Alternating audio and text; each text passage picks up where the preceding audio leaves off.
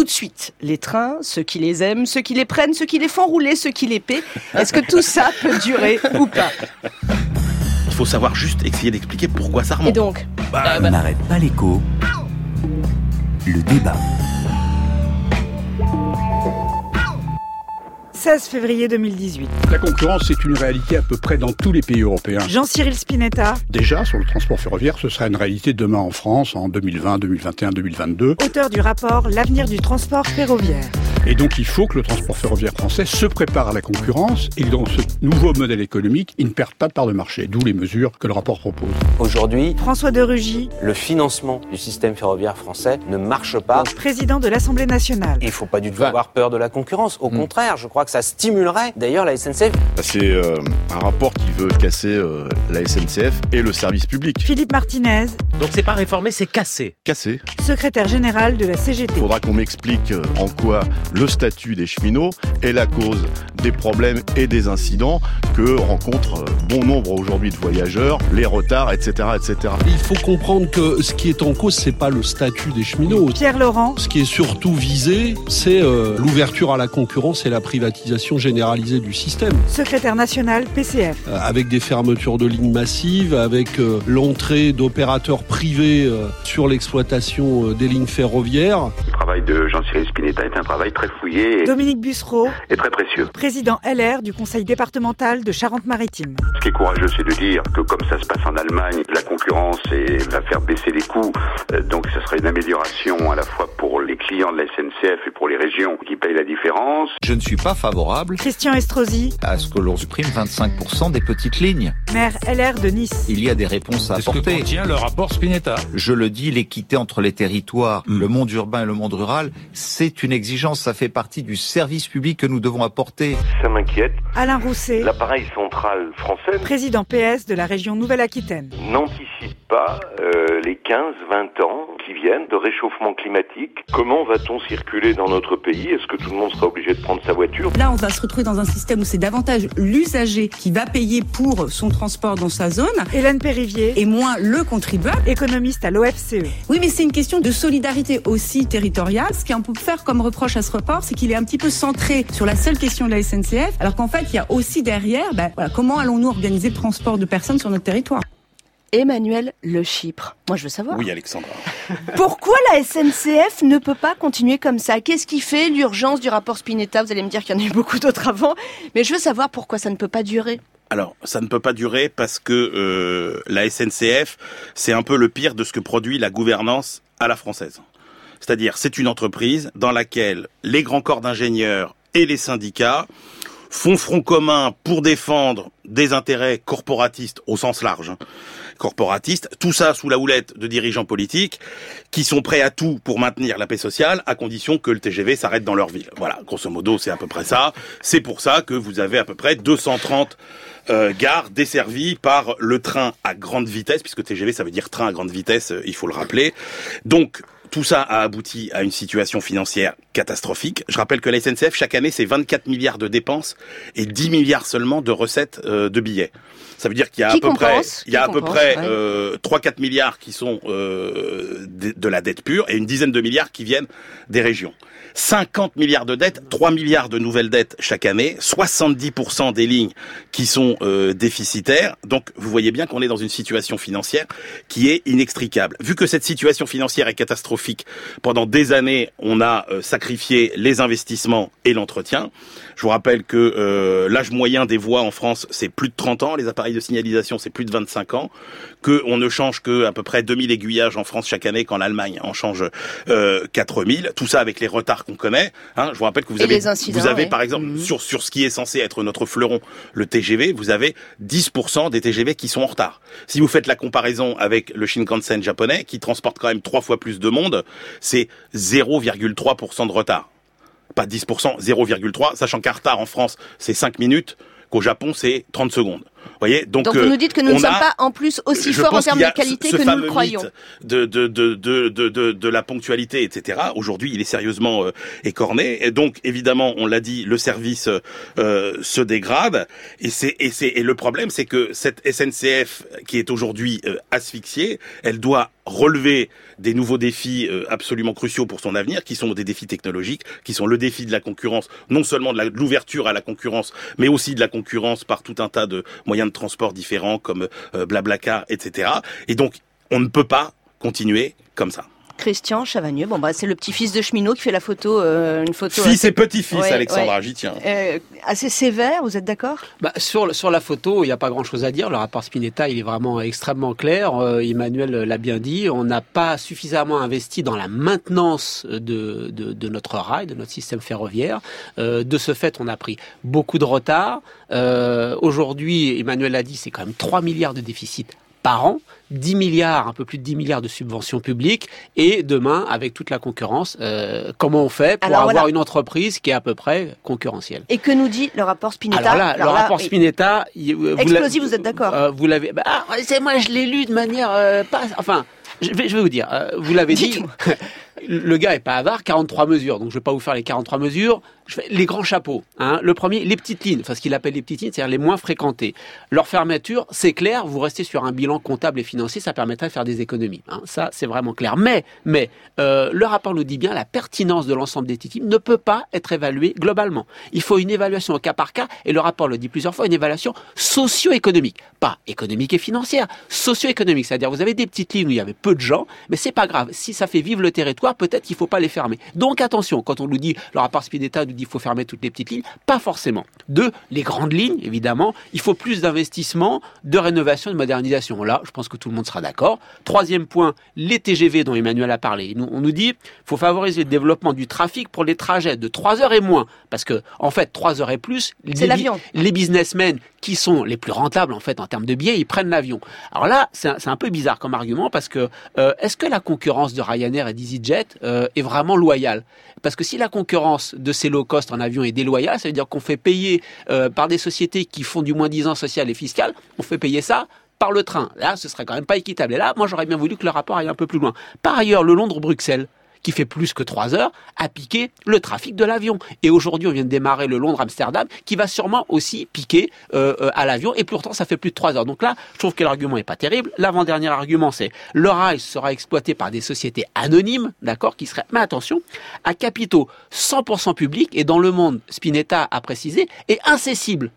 100% public et incessible. C'est-à-dire pas de privatisation a priori. Donc les excitations sur la privatisation, a priori, moi je dis non. Par contre, le fait que euh, on se soit plus euh, les mêmes types euh, de sociétés, ça voudrait dire qu'il y aura plus de garantie de l'État sur En la fait, dette. ça, ça les empêche de s'endetter de façon illimitée, Bah, et ça que- empêche l'injonction politique. Est-ce que les sociétés anonymes ne s'endettent pas? Enfin, ça Bah, c'est moi, je, moi non.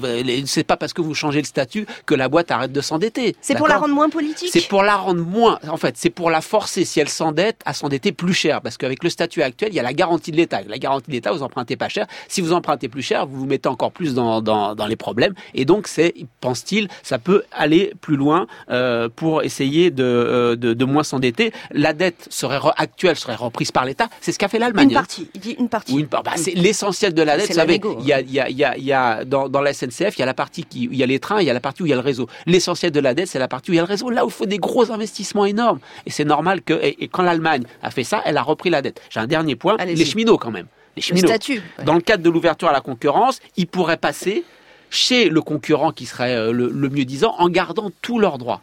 Alors, on change rien du Pour tout ceux qui sont au statut. pour ceux qui sont au statut aujourd'hui et pour réduire la masse salariale, parce qu'on est vraiment dans une logique financière dans ce rapport, les nouveaux embauchés seraient des contractuels. À quelles conditions C'est pas dit à ce stade. Et pour les salariés actuels qui souhaitent partir, un plan de départ volontaire qui sera ouvert pendant deux ans. Donc, oui, il y a des choses qui sont des chiffons rouges, des lignes rouges, comme on a dit du côté des syndicats, mais en même temps, quand vous lisez bien, si vous regardez euh, la reprise de la dette, le fait qu'on on estime de manière socio-économique et pas seulement économique, le fait qu'il n'y ait pas de privatisation, bon, Et bon, ah bah écoutez, Bah, bon, donc c'est pas un Non, rapport alors, si. si, si, non, non, le rapport, il est, euh, il est très bien Il fait. est très sérieux. Il est, il est, et alors, pour le coup, il ne fait quand même que euh, synthétiser beaucoup de propositions qui existaient déjà. Donc, il n'y a pas véritablement de propositions neuves et, euh, et spectaculaires. hein. Il faut savoir que cette idée de euh, maintenir le statut pour les cheminots en place, euh, sachant que déjà aujourd'hui à la SNCF, hein, si vous rentrez après 30 ans, euh, vous n'êtes pas embauché au, au, au statut. Mais pour l'instant, il y a Quasiment. 140 000 salariés, je Ah Absolument. que 9 Et il y en a sur les 10, trois, les trois 9 sur quarts. 10 sont au un peu moins, mais il y en a, il y en a la majorité.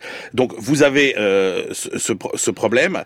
Euh, J'ai perdu le fil de ce que je voulais dire. C'est pas Alors grave. vous allez me dire Donc, pourquoi Non, vous allez me dire pourquoi vous- le statut est un problème Alors, en fait. le Parce que statut- c'est là, alors, c'est ce que dit. bah, on avait, euh, on avait le, le Parmi les patron de trois points, CGT effectivement, euh, qui sur France fâchent, il Inter. y y a la dette. Et ça, il faudra reprendre la dette parce que de toute façon, c'est c'est la faute de l'État. Si la SNCF, parce qu'en vrai, en gros, les responsables, si vous voulez, s'il fallait mettre tous les responsables dans un dans un dans une rame de TGV, euh, je sais pas s'ils tiendraient. Donc l'État doit reprendre la dette. Christian a tout à fait raison de le souligner. En Allemagne, ça a été la contrepartie à la modernisation de la Deutsche Bahn. Hein, euh, donc ça, il va falloir y arriver. La question du statut, elle est elle, elle est compliquée parce qu'en fait, on voit bien que par rapport au défi de la concurrence, il y a des lourdeurs, des rigidités, des avantages acquis qui font qu'aujourd'hui euh, la SNCF n'est pas compétitive. Donc, oui, c'est ça. Donc, en fait, les cheminots ont raison de s'inquiéter. le, le coût d'un train euh, au kilomètre, euh, c'est 10 euros en Allemagne, c'est 18 à 20 euros en France. Si vous prenez euh, le statut, par exemple, regardez les chauffeurs, euh, les conducteurs de train en Italie, euh, en Allemagne, ils ont entre 20 et 40 jours de congé de moins que euh, les euh, conducteurs français. Donc il faut se poser la question du statut. Mais ce qu'il faut bien comprendre, c'est que ça n'est pas la question centrale. Et que si, au même titre que quand on veut faire la réforme de l'État, on commence par poser la question sur le nombre de fonctionnaires, le statut des fonctionnaires, euh, l'évolution du point d'indice, etc., on se plante. Je pense que si on prend le problème par le bout du statut des cheminots, on va encore se planter. Alors vous voulez le prendre par où vous parce que bah, je pense que la question à se poser, c'est quel est le chemin de fer du 21e siècle qu'on veut inventer? Avec ces... Alors il y a déjà un point très positif, c'est quand même ce recentrage sur euh, l'urbain, parce qu'il faut bien rappeler qu'effectivement 90% des voyageurs de la SNCF sont dans les trains du quotidien, et donc ça c'est très important.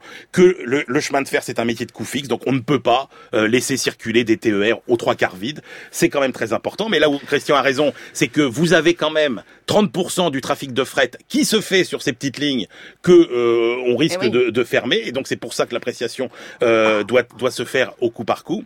Mais attention, moi je pense que la question du statut c'est c'est la question qui risque de bloquer et ça n'est pas par là qu'il faut aborder le problème. Oui, ça peut, ça peut déclencher un, un conflit là. Il, il me semble non, on peut Oui, aller parce vers qu'on commence à avoir un 95. cocktail extrêmement dangereux globalement sur, sur l'ensemble des métiers, sur l'ensemble des Christian. professions. Le, le- le problème, c'est que le rapport est uniquement dans une logique financière. Or, euh, le rapport dit bien euh, que euh, tout, si on prend en compte tous les coûts, et, et le rapport le fait, on prend pas en compte, on, peut, on mesure pas financièrement tous les bénéfices. Et le rapport nous dit bien qu'il y a des bénéfices non mesurables d'avoir ces petites lignes et tout ça. Accéder à un marché de l'emploi plus large, moins de congestion euh, euh, routière, moins d'accidents routiers, moins de pollution. Tout ça, c'est dit dans le rapport.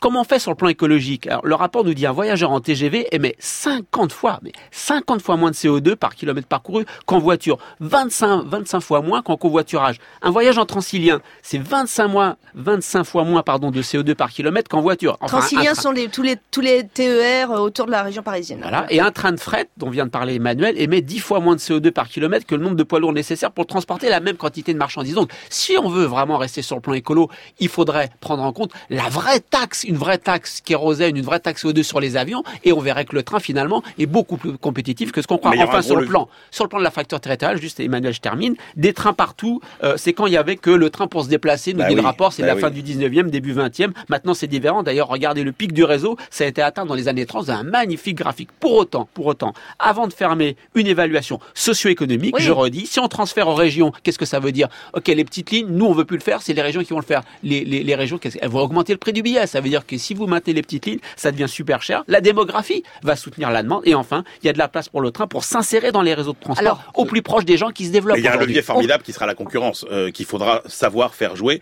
parce que Alors, là, il y a quand même des gains d'efficacité considérables. Emmanuel, justement, on va en parler parce que euh, figurez-vous que le rail, ça fait aussi l'actualité au Royaume-Uni. Je vous emmène voir comment ils font avec euh, justement le train et la concurrence outre-Manche.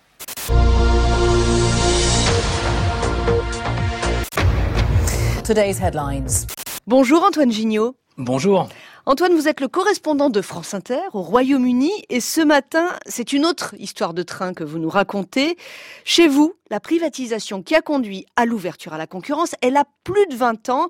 Antoine, dites-nous comment ça se passe avec toutes ces compagnies différentes sur les rails britanniques. En fait, ici, tout fonctionne par zone géographique avec une licence pour le nord, une autre pour le sud, pour l'est, pour l'ouest. En fait, à chaque fois, le gouvernement lance un appel d'offres et c'est souvent l'opérateur qui propose le montant le plus élevé qui empoche la licence.